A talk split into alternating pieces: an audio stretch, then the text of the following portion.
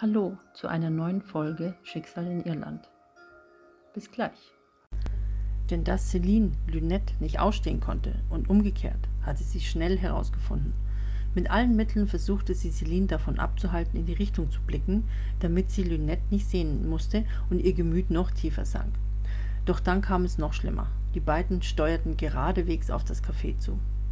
Jessica war so nervös wie schon lange nicht mehr. Celine spürte ihre plötzliche Aufregung und wollte wissen, was ihr Verhalten auslöste. Zu spät. Augenblicklich kamen sie zur Türe herein.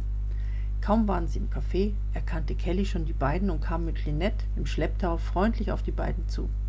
Hallo, Jessica, hallo Celine, begrüßte Kelly sehr höflich. Celine und Jessica waren dermaßen überrascht, dass Kelly und Lynette an ihren Tisch kamen. Sie nur anstarrten und zuerst gar nichts sagten. Hallo ihr zwei, grinste Lynette mit ihrem überaus naiven Gehabe. Ganz schön viel los hier, erwähnte Kelly, während sie sich im Café umsah. Lynette stand mit erhobenem Kopf neben Kelly und sah vor allem Celine anmaßend an. Hallo, schön euch zu sehen. Nur wir sind schon fast am Gehen, versuchte Jessica mit einem aufgesetzten Lächeln die Situation zu retten und kramte extra lang in ihrer Handytasche, um nach ihrer Geldbörse zu suchen. Das ist hier prima, warf Lynette ein. Dann haben wir gleich einen Sitzplatz. Kelly durchschaute Jessica und Celine, denn sie war eine kluge Frau und erkannte, worauf sich die ungute Stimmung bezieht.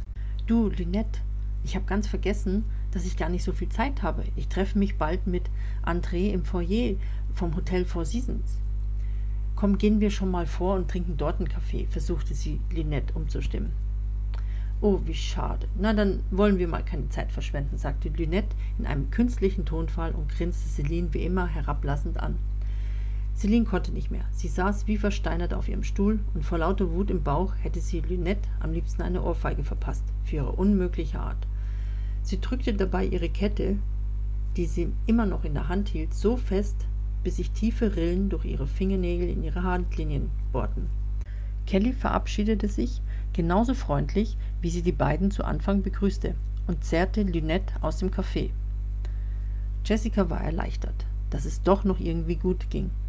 Nur bei Celine war die Stimmung dermaßen kaputt, dass sie mit ernstem Gesicht ganz wie hypnotisiert aus dem Fenster schaute. Ihr Blick war ganz weit in die Ferne gerichtet. Dazu fühlte Celine eine unendliche Schwere in ihrer Brustgegend, die sie immer tiefer in ihre ohnehin schon depressive Haltung zog. Dann, nach ein paar Sekunden, ließ der Druck nach, und über ihrem regungslosen Gesichtsausdruck liefen dicke Tränen die Wangen herunter. Jessica wusste nicht mehr, wie sie Celine helfen konnte. Seit Wochen erlebte sie Celine nicht mehr so, wie sie es von früher gewohnt war. Diese Traurigkeit von ihr konnte sie irgendwie nicht verstehen. Wieso weinst du wegen dieser Person? Die ist doch genauso dumm wie blöd, meinte Jessica.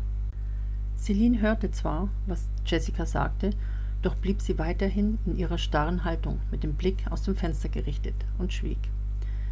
Jessica knabberte hilflos an ihrer Unterlippe, weil sie nicht weiter wusste, was sie tun sollte. Und dem nicht genug, piepte Jessicas Handy. Sie bekam eine SMS von Steve. Liebe Jessica, möchte dich und Celine heute Abend um 20 Uhr zum Abschiedsessen für Peter einladen. Ruf mich später an, ob ihr kommt. Liebe Grüße, Steve.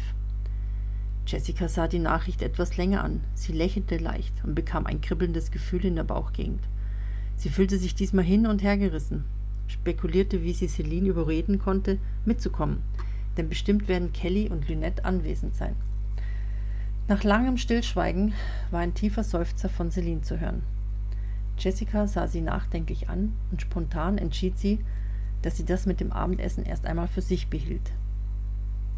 Na, hast du dich etwas beruhigt? fragte Jessica, löschte die Nachricht von Steve und legte das Handy mit einem Lächeln seitlich auf den Tisch. Ja, und du? Du strahlst so.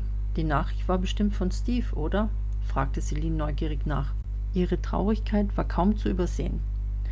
Ja, die war von Steve.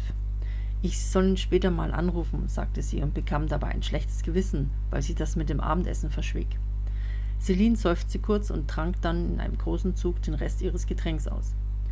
Jessica ließ sich nichts anmerken und trank ebenfalls aus.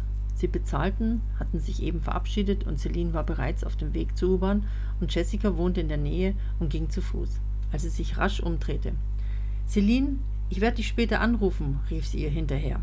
Celine war bereits zu weit entfernt, um es zu hören. Jessica atmete tief durch, sah Celine ein paar Sekunden schuldig hinterher, bis sie sich abwendete und weiter nach Hause ging. Das Gespräch mit Leonardo Redfield über das Projekt verlief sehr vielversprechend. Peter stimmte nach einigen hin und her doch noch zu und Steve war froh, dass es nun klappte. Glücklicherweise besaß Leonardo Redfield ein Flugticket, das für einen Freund bestimmt war, der jedoch durch Termine verhindert war. Somit konnte Peter zusammen mit ihm bereits am nächsten Tag nach Los Angeles fliegen, um sich mit dem Filmteam über wichtige Details auszutauschen. Peter freute sich über diesen Zufall, denn er hätte mit seinem Ticket erst übermorgen zurückfliegen können. Doch Steve glaubte eher an Bestimmung als an einen glücklichen Zufall.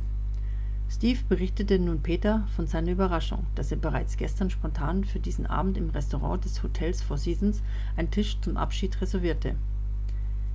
Sehr erfreut und dankbar war Peter darüber, dass er vor lauter Gerührtheit Steve um den Hals fiel und sich bei ihm bedankte, einen Freund wie ihn zu haben. Das verwunderte Steve, denn es war gar nicht Peters Art, so viel Gefühl zu zeigen.